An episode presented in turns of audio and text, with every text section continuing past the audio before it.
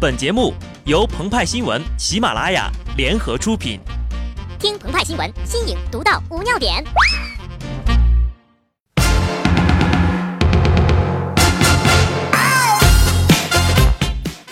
本文章转自澎湃新闻澎湃联播，听众朋友们，大家好，我是机智的小布。祸兮福所依，福兮祸所伏。一件事情需要一分为二的看。八月二十三号是二十四节气中处暑，就是呀，炎热离开，夏天结束的意思。烧烤模式终于过去了，凉爽的秋天就要来到了。让我们就等着心情愉快的在家看飞机飞过，看平均身高一米七八的仪仗队女兵，一米八八的男兵，左手右手一个慢动作，左手右手一个慢动作重播的。在你的全世界路过，但是有一个消息你也需要知道：从这一天开始，世界又将多出很多的处女座。难怪每年处暑啊都在这个八月二十三号，因为处女座来了，上帝都不禁打了一个冷战的。同一天，一位小鲜肉诞生了。在2015年世界田径锦标赛男子百米半决赛上，苏炳添以9秒99的成绩平了自己保持的全国纪录。精确计算最终结果，他和法国选手维考特同以9秒987并列第八位。苏炳添历史性的杀入了男子百米决赛，这是亚洲人首次在世界大赛进入男子百米的决赛赛场。别光迷恋宁泽涛了，苏炳添是名牌大学研究生，高智能学霸，不抽烟不喝酒，晚上关手机，属于优质暖男。但是，他也是一个处女座，而且已经名草有主了。人生就怕一个但是，比如有消息称章子怡已经怀孕六个月。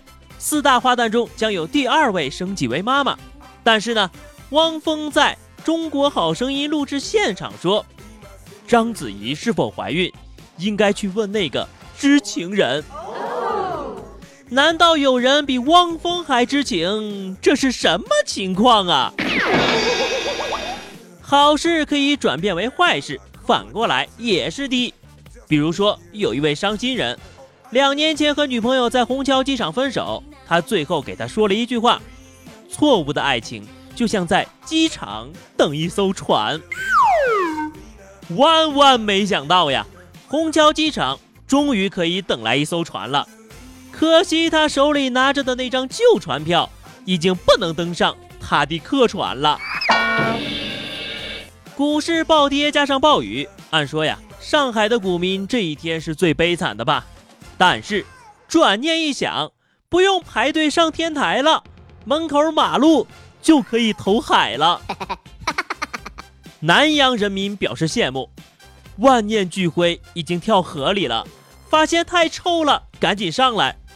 环保部于是对南阳市主要负责领导进行了约谈，这个水可是要进京的呀，还让不让人好好看飞机了呀？这个暑期留给人们记忆中的大概就是这三件事：爆炸、暴雨、暴跌。对于这些事，我们也要一分为二的看。幸运的是，这一套我们其实早已驾轻就熟了。二十四号，沪指暴跌百分之八点四九，创近八年来最大单日跌幅，两市共二千零九十二只股票跌停。有人感叹呢。那么年轻，却一直在见证历史，有生之年再无遗憾了。见证了千股跌停，千股涨停，千股涨停到跌停，千股跌停到涨停，千股停牌，个股涨百分之九百，养老金炒股。我的股市人生完整了，没完整的，明天给你整完整。今天这个情况呀。换一个说法，就是满满的正能量了。面对全球股市大跌，沪指坚守三千两百点不动摇，顿时信心大增啊！有木有？人大常委会正在审议国家勋章和国家荣誉称号法草案，你们说，机智的澎湃是不是应该因此获得一枚呢？好的，那么以上就是本期节目的全部内容。更多新鲜资讯，敬请关注喜马拉雅澎湃新闻。下期节目我们再见吧，拜拜。